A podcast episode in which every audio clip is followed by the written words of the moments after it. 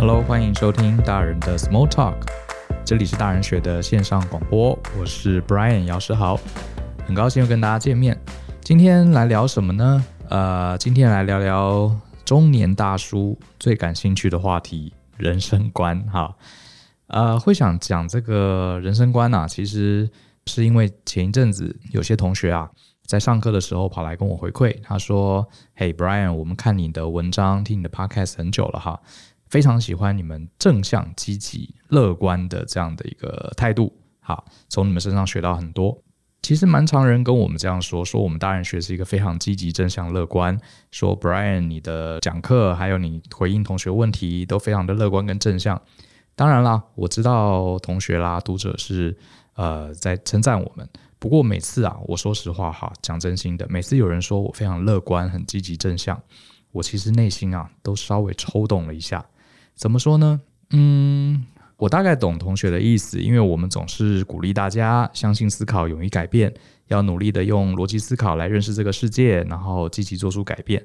对，听起来是很乐观、很正向，没错。可是老实说啊，我跟 Joe 啊，我们本质上，我们并不认为我们真的是百分之百乐观的人。好，而且呢，我们甚至啊，也不特别鼓励呃我们的读友跟呃同学们啊，一定要 always 保持正向乐观。为什么呢？这是有原因的哈。我先讲讲我自己的对乐观悲观这件事情的看法好了。事实上啊，我非常担心大家会有一种无脑的乐观，这其实是非常危险的哈。为什么呢？因为你如果这个人啊，当然固然啦，你是一个悲观的人，你很容易对人生失去希望，最后想说，反正你做什么事情都没有用啦。啊，这个世界就是这样一塌糊涂，很糟糕哈，都是那些被那些很糟糕的人把持着，所以你很自然的。过度悲观的人，就会消极度日，你就会放弃一切的想改变的可能，这是不好的，没有错。可是呢，极度乐观其实也好不到哪里去。极度乐观的人呢，他很容易啊，就忽略了真正的现实的挑战。好，他觉得自己做什么事情都会成功，我一定会达到我的目标。好，积极正向，好，努力向前冲。可是呢，等你真正碰到现实的挑战的时候，这样的人啊，又常常一蹶不振。啊，当他挫败了一两次之后，他突然发现，哎呀，原来这个世界是很残酷的，然后就突然放弃了。所以呢，我自己的人生观啊，比较是怎么说呢？比较是悲观中带有乐观。也就是说，我对我即将面临的一些挑战，不管是职场也好，创业也好，或是人生的这个种种的经营也好，任何事情，甚至投资理财也好，我总是相信啊，最后。应该会有还不错的结果，好，这部分是乐观的。可是呢，我虽然相信最终好会有不错的结果，可是呢，我对于眼前的挑战，我是采取一个相对呃提醒自己要务实的态度，永远做好最坏最坏的准备。也就是说呢，我会相信只要我努力，事情最后最后一定会成功。可是过程中绝对要少层皮，少块肉。而且要非常的辛苦才有可能度过，所以这是一个很矛盾的情节哈。对于最终结果感到乐观，可是对于即将要面临的事情又有点悲观，觉得我不可能那么轻易的就顺利的成功。嗯，这是我个人的人生观。常常我这样的说法，真有时还常吓到我的学员。比方说，有些同学来问我，呃，他想要转职啦，或是他现在的公司老板很糟糕啊，或是他觉得这个产业没前途啊，他要换产业啊，等等这些问题。我通常都会鼓励同学勇敢的去尝试。那同学有些也被我激励到了，就说啊，老师你真是一个积极乐观的人。可是我都会说啊，我鼓励人勇敢去尝试这些事情，其实是因为我对人生是悲观的。为什么呢？我有时候甚至会在课堂上直接问同学哦，来，不管你今天做任何的决定啊，老实说，人类活在这个世界上，最后只有一条去处，就是下台鞠躬离开这个世界。啊，同学听到我讲这个会傻眼，哎，老师怎么那么悲观？可是我觉得我我觉得我讲的是事实啊。不管你今天这辈子人多成功、多了不起、多伟大，站上多高的顶峰，人最终还是要离开这个世界，哈，下台鞠躬。所以呢，我对人生的最后的结局啊，其实是悲观的。我自己的也没有很什么很强烈的宗教信仰，所以我也没有相信人。啊，什么做好事最后一定会去天堂？这些我都我不否呃，应该说我不排斥这样的想法，可是我自己也没有真实的相信，所以我觉得人最终很可能就是呃离开这个世界，什么都不留下。所以既然如此，我们还是来到这个世界，我认为我们应该还是要选择自己最喜欢的舞台，做自己最享受的事情，尽量让这个人生啊能多绚烂就多绚烂。我们都呃有机会站上了舞台，你站在台上，你又不演，你又不选择自己喜欢的角色，反正最后大家下台一鞠躬，这不是很可惜吗？所以常常有同学听到我这样回答，觉得诶，老师你的想法好像跟我想象不一样哈。没错，这就是我打从心底真实的想法。我觉得很多事情啊、真的不能极度的乐观，也不能极度悲观。好，我的看法是，就是因为这个世界哈充满了很多不理想的事情，它本来就不是一个完完美的世界。所以呢，可是我们很难得可以来到这个世界上，我们还是应该啊，保持一个乐观的精神去做一些尝试。可是你也不要想象，你光是有这些尝试，你最后就会很成功。所以这听起来，嗯，很矛盾，很矛盾。好，那为什么我会有这样的观念呢？其实我觉得跟我年轻的时候看过一本书哈。叫做从 A 到 A 加，啊，这本书我想大家一定都知道哈。这本书里面其实讲过一个，我相信很多人都听过一个非常有名的故事，啊、呃，谈的是史托克戴尔的吊诡。那怕大家没听过这个故事啊，我就来跟大家简单的说一下，什么叫史托克戴尔的吊诡，或是叫史托克戴尔的矛盾呢？史托克戴尔这个人啊，他是美国非常有名的一个越战英雄，啊，他是美国在打越战的时候啊，他曾经这个。好像是他坐的飞机战斗机啊被击落了，然后呢就被这个北越越共俘虏。他是整个越战时期啊所有的美军的战俘里面位阶最高的，好，他好像是将军之类的哈。那当时他被关到这个北越的集中营啊，总共被关了八年左右，中间呢、接受过二十多次非常严格的酷刑。好，然后呢，他后来当然啦，他在这个集中营里面啊，甚至因为他是将领嘛，所以他很努力的鼓舞大家哈，熬过这个集中营。那当时写这个从 A 到 A 加的作者柯林斯啊，他就在这个后来有访问这个史托克戴尔将军，就问他说：“你在这八年在战俘营里面啊，呃，你觉得什么样的人好可以撑过？什么样的人啊是撑不过啊这样子艰难的考验？”结果史泰史托克戴尔将军啊，劈头就说：“乐观的人是撑不过的。”好，为什么呢？这个听起来很怪。他说啊，在战俘营里面那些很很多这个美国大兵啊，他非常乐观，他觉得你看我们美国多强啊，很快我们就会打胜，打赢越共，然后呢，我们就会被救出去。他们就会想说，我再忍一下啊，耶诞节我就会被释放了。哎，耶诞节没有释放，感恩节就会被释放了。明年过年我就会被释放。好，总之呢，他们内心充满了积极，充满了乐观，觉得他一定好会被救出来。结果呢，没想到一年过去，两年过去，三年过去，他还是在被关在里面，好受到折磨。最后这些人啊，常常突然间啊就崩溃了，好，甚至在这个集中营里面就自杀了，或是就跑出去，然后就被枪打打死了。哈，他们就整个崩溃了。那到底怎么样的人可以在战俘营这个艰困的环境下撑过呢？史托克戴尔说啊，他的理念，而且他也是他教导他周围这些战俘的理念，就是你一定要保持乐观。什么意思呢？就是你不会死在这里，你终于有一天，你一定会被救出来，你一定会离开这个困境的。但是绝对没有那么简单。但是你现在绝对要咬紧牙根，度过种种艰难的考验。所以这个就叫做史托克戴尔的矛盾。也就是说呢，你对远呃遥远的最终的结果，你是充满乐观的；可是你对于你眼前遇到的挑战，你却是悲观的。你并不觉得自己可以很轻松的度过。所以呢，他从来不去妄想啊，我今年耶诞节就可以回家了。我从来不去妄想，我在几个月啊，美军就会把我来救走了。他从来不去想这些事情，他就是努力的，好努力的度过自己每一天。他怎么做呢？比方说他在战俘营的时候啊。这个他跟他的同僚说，因为会被刑求嘛，那被刑求很痛苦啊，对不对？所以我觉得这个人很了不起啊，他是非常务实的人。他就跟这个同僚说啊，你啊，他们制定了一个 SOP，好，如果你真的被刑求打到受不了，你就要努力的撑几分钟。然后呢，如果你又被揍了又受不了，你要再撑几分钟。你真的绝对撑不过的时候，你可以讲一点点秘密。好，所以你不觉得他很务实吗？他没有说，哎，你们这些人，哈，我们身为美国军人要荣誉，好，绝对不能透露这个任何的讯息，死都不能透露。这个，我想很多国家的人会，很多很多这个军人会这样子命令他的同僚。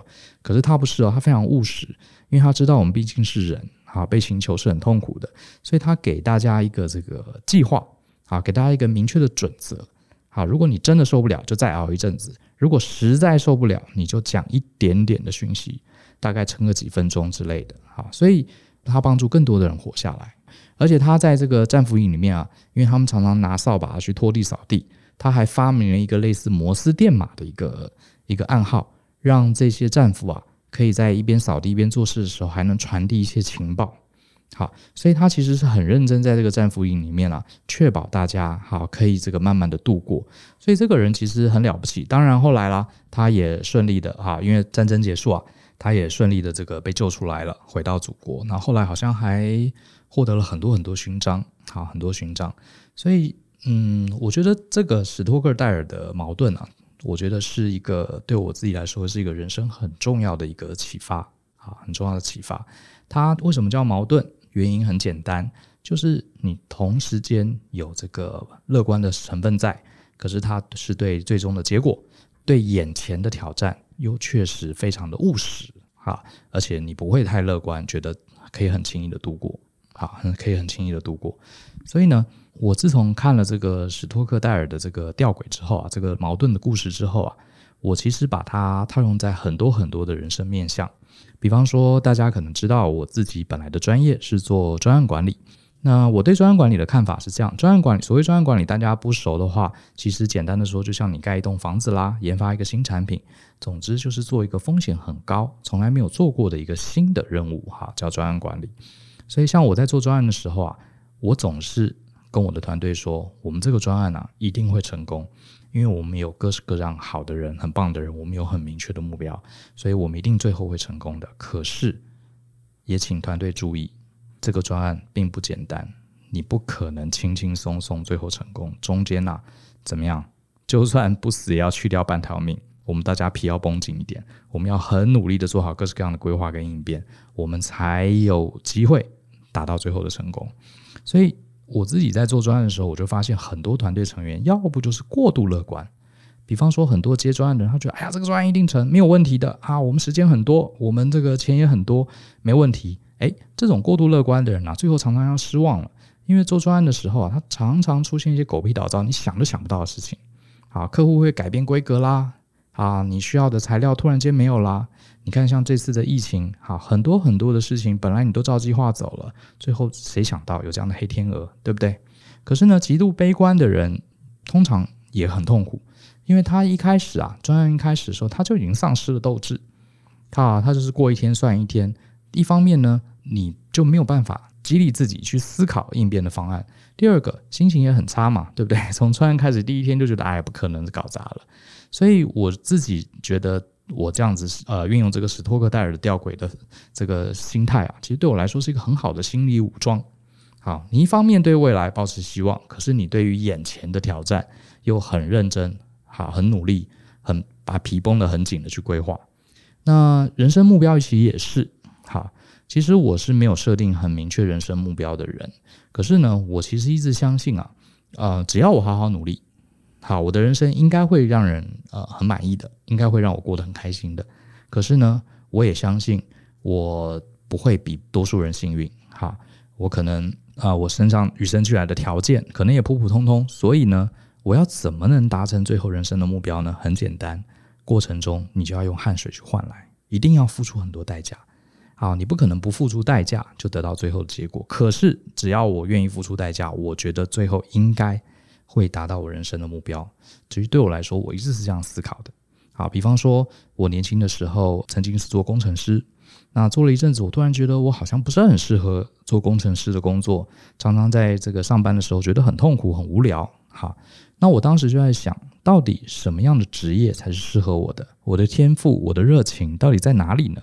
老实说，我二十几岁的时候，我真的不知道。啊，真的不知道。可是当时啊。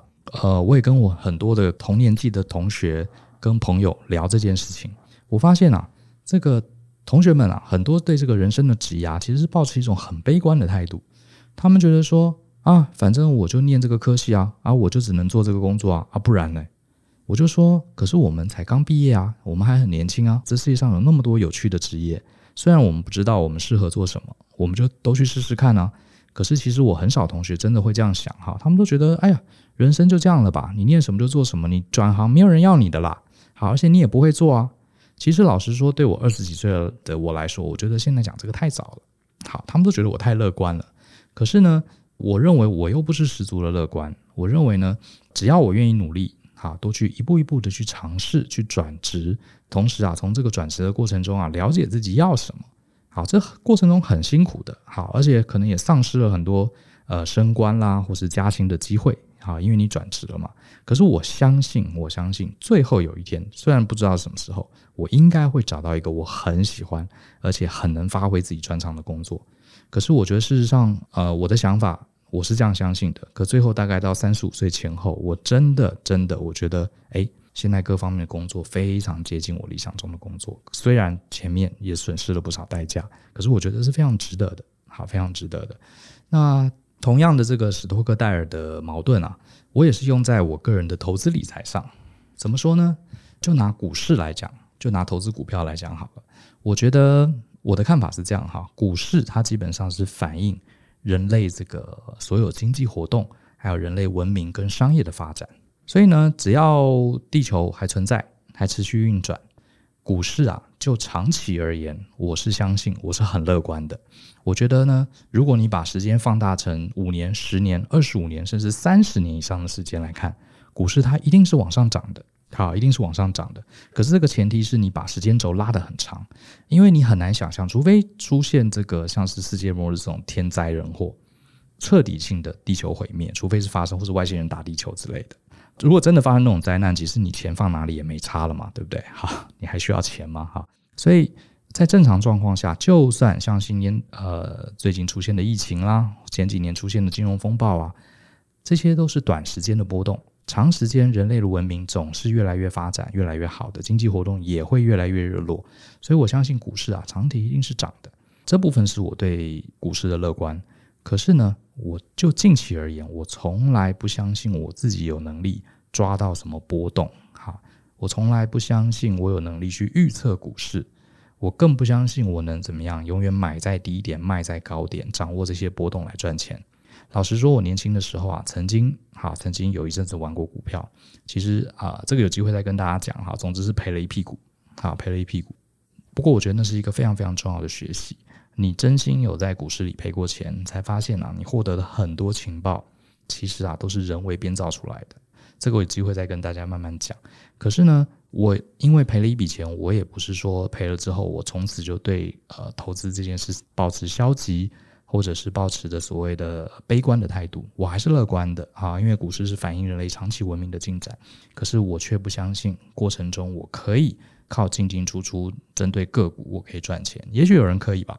对，可是我自己不认为有这么简单。好，所以我在投资上，我自己是比较倾向长线的，非常长线的。我还是主要把我的精力、时间放在我自己的本业，经营大人学啊，经营我们的各式各样课程上，这也是我喜欢做的事。可是呢，投资哈，就是把闲钱丢进去买一些比较稳健的指数基金啊之类，就或是一些很棒的绩优股，基本上我就放着偶尔看一看而已，好，不会去进出。这是我把史托克戴尔的矛盾用在投资理财。那我自己一直觉得，呃，我跟 Joe 常常也聊过这个点哈，这点我们观点倒是还蛮像的。我其实人生中很多重要的抉择，我都抱持一个所谓献祭的观念。什么是献祭呢？奉献的献，祭典的祭哈。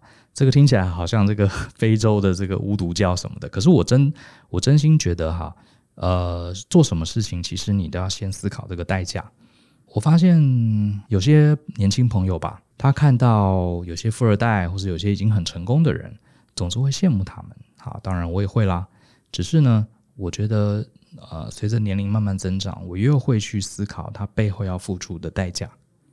好，付出的代价，我不太相信有人可以完全不用付出任何代价就得到所有东西。对，我相信世界上有，好，这世上 always 是有运气好的，有一些。先天的资源的人，哈，这是绝对有的。这就是我悲观的地方。我不认为我自己就是那个那么 lucky 的人。好，这就是我对人生悲观的地方。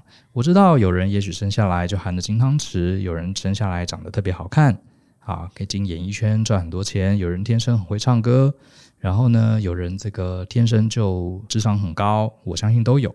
可是呢，我不太相信我刚好就是那种天之骄子，这是我对人生对自己的可以说是悲观吧。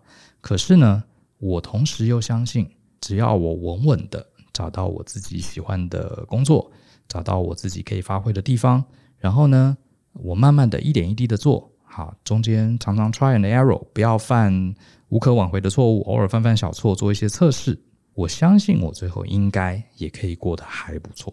好，这是我乐观的地方，所以这大概就是我的概念吧。哈，我没有说我的概念一定是对的，只是说刚好借由有同学嘛说大人学这个积极乐观正向，我就来谈谈我对乐观悲观这件事的看法。那当然啦，我还是希望大人学的文章内容还有我们的思考方式，可以让大家看了会很开心，好，看了会让大家觉得充满希望。觉得是乐观正向，我也很开心，也谢谢大家的称赞。可是呢，我更希望大家不要是那种无脑的乐观，好，不要觉得什么事情不知道为什么自己也不想付出代价，总之我一定会成功。好，又不是樱木花道，天天觉得自己是天才。好，所以你看啊，樱木花道在这个《灌篮高手》里面，他一开始就莫名其妙觉得自己是天才。对不对？结果你看，他被流川枫打败了，对不对？当下还傻眼，对不对？你过度乐观、无脑乐观，你就很容易啊，很容易怎么样？失望，甚至一蹶不振。好，这个我觉得也不是成熟大人该有的，因为你这样子，你很难在人生上任何的领域上持续前进。好，大概就讲到这里。那还有点时间哈，我们才花了差不多二十分钟，我们来看看大家给我们的留言好了。来，这一位是。哦，他的名字叫 KSSOB，受益良多，谢谢。然后 Ryan 八五一八，感谢大人学的经验分享。好，然后这位是 Gamer 台湾，他说呢，因为已经认清了自己的弱项，但刚好播放就听了，能在年轻时候遇到很多高手，哈，真是很棒的一件事情。像是我以前下棋的时候遇到很多高手，曾经想成为一件一位顶尖的棋手，以为这是很重要的事。可是后来呢，却因为下棋教了我一切，让我自己在评估得失之后离开了棋手的训练之路。而现在呢，专长是拍摄影片，却也能从不同的角度帮助棋界发展。诶，这一段这个 Gamer 台湾，我觉得他的分享还蛮有意思的哦。他本来是下棋的人，大概遇到高手吧，发现也许下棋并不是自己这条呃一辈子可以走的路。可是他找到别的专场，拍摄影片。可是这时候跟他以前下棋的经历啊，又结合起来，好，这其实也是很棒的人生。好，我们有些时候就是不要太纠结于一个点，我一这辈子一定要成为怎么样。好，我们虽然每个人来到这世界上站上舞台，我们都是一个演员，可是有些时候啊，我们并不能完全控制这个剧本。可是呢，我相信一个好演员，不管演什么都会像什么。好，所以我觉得他的分享还蛮有意思的。我们再来看看，这位是卡洛小姐。她说：“星星不够平，好，很好。大人学的网站已经追踪好多年了，课程也上了不少，真心喜欢。上 Podcast 后就赶紧跟上脚步，一集一集的听，也推荐给身边的好友。最近在假日夜晚加班，心情啊咋时，突然灵机一动，把大人学 Podcast 打开，持续播放。赫然发现自己的心境改变了，而且情绪也很平静。同样的工作做起来不讨厌了。”后来想想，应该是觉得大人学也在陪着自己努力，才会有这么大的影响。这也算是另类的陪伴吧。很喜欢吴志如的节目，请两位务必持续制作下去，谢谢。没问题，我们会很努力的。好，谢谢大家给我们的五星好评。这个也有人问我们说，做 Podcast 啊，这个排名跟星等重不重要？其实这个也有一个排名星等的吊诡的心情啊。应该说，对我自己来说，好，我只讲我自己。啊、呃，你说排名重不重要？我认为是重要的，可是也不重要。怎么说呢？像我们会做这个节目啊，基本上就是希望原能跟越多听众互动，能影响到更多人，呃，能帮助更多人去用不同的角度思考。这个绝对是有这样的一个欲望、渴望的。所以呢，大家给我们好评，给我们五颗星，其实我们绝对是开心的。好，要说虚荣也可以。然后呢，我跟舅呢，我们也会去看排名。每次呢排到前十名，我们就很高兴啊。有时候被挤到后面，就会觉得有点失望，这是事实。可是呢，你说做这个节目，如果排名不好，或是哪一天我们跑到四十名、五十名之后，呃，我们就不做了。我想也不至于，好，我想也不至于。所以对我们来说，呃，简单的说，我还是很希望大家，如果你真心觉得这个节目好，好，麻烦给我们五颗星，然后也在留言里面给我们一些鼓励，这确实是我们很渴望、很需要的。可是呢，如果你觉得这个节目你不是很有兴趣，好，那当然还有很多很好节目给你听。可是呢，我觉得这个有没有排到前几名，或者是我们对这个排名有没有真的在意到，因为排名不好，我们就不做了，或者是说因为排名比较低，我们就改成比较大家比较喜欢的形式，我认为是不会的。哈，所以我觉得人生很多事情就是这样子，你说要还是不要，其实大部分是介于中间。我们要的是让更多人啊认同我们的理念啊，喜欢我们的节目，然后就像刚刚卡罗小姐讲的，可以陪伴对方。好，那当然你喜欢的话，尽量把我们推上去，我们也会很爽的。哈，好，呃，这位是 Sunny 华，他说呢，谢谢你们，真是个好节目，并值得推荐。当初听是因为声音好听，名称很吸引人，一开始就无法停下来，内容很丰富，会让人想静下心反思人生。并推荐给人的优质节目。好，谢谢你的推荐。这一位是汤丽丽，励志的励，哈，汤丽丽。她说旧的语录很棒，方向是思考加上实验的总和。这句话确实不错。嗯，说不定哪一天我们来做一个这个大人学京剧的卡片好了哈。第七十集非常优质，今天听到了第七十集。第七十集是什么？我等下来查哈，第七十集，觉得真的很厉害。虽然并非管理本科生，但是来宾的气质非常优雅，连内容都非常受益。哦，我知道，应该是张明老师谈 OGSM 啊，就是目标管理的那一集啊，那集确实还不错，我也学到很多。老实说，我就是想跟他学团队管理，所以叫他来上我的节目。哈哈哈。来，那这位是 Orange Get Night Eleven，他说优质好听的节目就要推荐，等很久，终于又听到《战国策》了，马上五星线上啊！对，前几天呃有录一个《战国策》啊，大家喜欢听我讲古的，赶快去听。另外一位五星追捧是 Captain Chen，他说《战国策》以古说今，案例说明超赞。EP 八十，Bill 徐说 EP 八十五星直接给。好，非常谢谢这几位伙伴给我们的 feedback，太多了哈，念念不完。现在有两千多个回馈了，没有办法一个个念。不过呢，就如同刚刚说的，如果你真心喜欢这个节目，那就请你尽量推荐给周围的人一起来听吧。好，那今天节目就到这边，谢谢各位的收听。相信思考，勇于改变。如果喜欢更多我们的内容，记得上网搜寻大人学。